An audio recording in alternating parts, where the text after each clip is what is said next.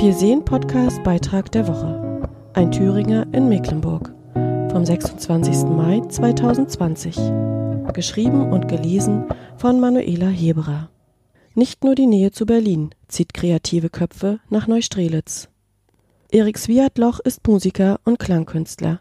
Er produziert Musik, nimmt eigene auf, spielt Livekonzerte und komponiert für Filme.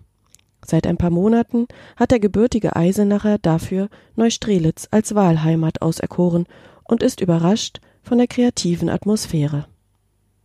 Was genau den Thüringer nach Mecklenburg verschlagen hat, ist nicht eindeutig geklärt. Wohl aber, dass er sich schon als Kind dachte, irgendwann mal hier wohnen zu wollen. Die Urlaube mit den Großeltern in einem kleinen Ort bei Kratzeburg haben Eindruck hinterlassen. So sehr, dass Erik Swiatloch schon heute mit 26 Jahren die ehemalige Residenzstadt Neustrelitz gleich mehreren Großstädten wie Frankfurt, Hamburg und Berlin vorzieht. Schneller als gedacht, sagt der Musiker. Eigentlich hatte ich mir das fürs Alter überlegt, aber irgendwie hatte ich jetzt das Gefühl, Großstadt geht nicht mehr. Seit vergangenem September ist Neustrelitz sein neues Zuhause. Zuerst musste er seine Freundin von einem Umzug dorthin überzeugen. Ein paar Tage Sommerurlaub in der Stadt halfen. Dazu fand die Maskenbildnerin direkt einen Job am Theater. Er selbst konnte im Kulturquartier anheuern, arbeitet ansonsten freiberuflich als Musiker und Sounddesigner. Die Nähe zu Berlin ist dafür günstig. Gerade Anfang des Jahres hat er sein eigenes Plattenlabel Polyunique gegründet. Das erste Album ist im Mai erschienen.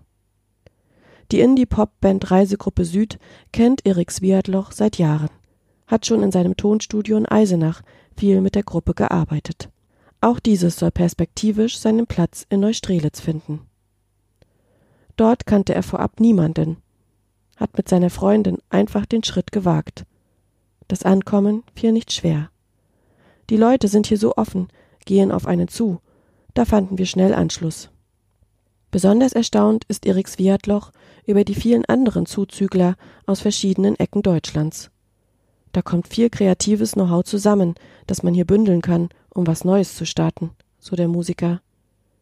Ich habe sogar das Gefühl, dass man hier fast mehr auf die Beine stellen kann als in einer großen Stadt, wo die Distanz wesentlich größer ist. Er muss es wissen, hat in Frankfurt am Main seine Ausbildung zum Mediengestalter bei einer Produktionsfirma gemacht in Hamburg gearbeitet. Als Draußenmensch schätzt er die Natur der Gegend. Man fällt ja fast ins Wasser, egal wo man hingeht, scherzt er. Auch das breite kulturelle Angebot in Neustrelitz habe ihn überrascht. Lesungen, Konzerte, Kleinkunst, irgendwo ist immer was los. Selbst jetzt, während der Beschränkungen wegen der Corona-Pandemie, gehe einiges.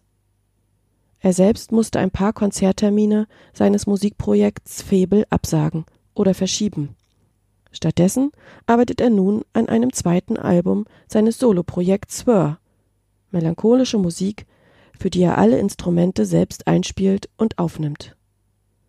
Aber auch einen neuen Künstler hat er seit kurzem unter Vertrag. Im Herbst soll das Album in seinem jungen Neustrelitzer Musiklabel erscheinen.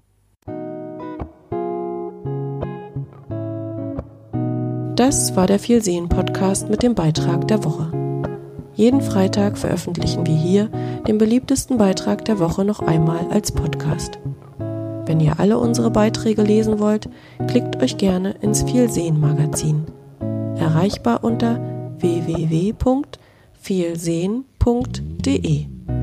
Magazin für Menschen, Kultur und Lebensart in der Mecklenburgischen Seenplatte. Wir freuen uns, wenn ihr wieder dabei seid. Bis dahin, eure Manuela Heberer. Eine Produktion der Alles MV Media.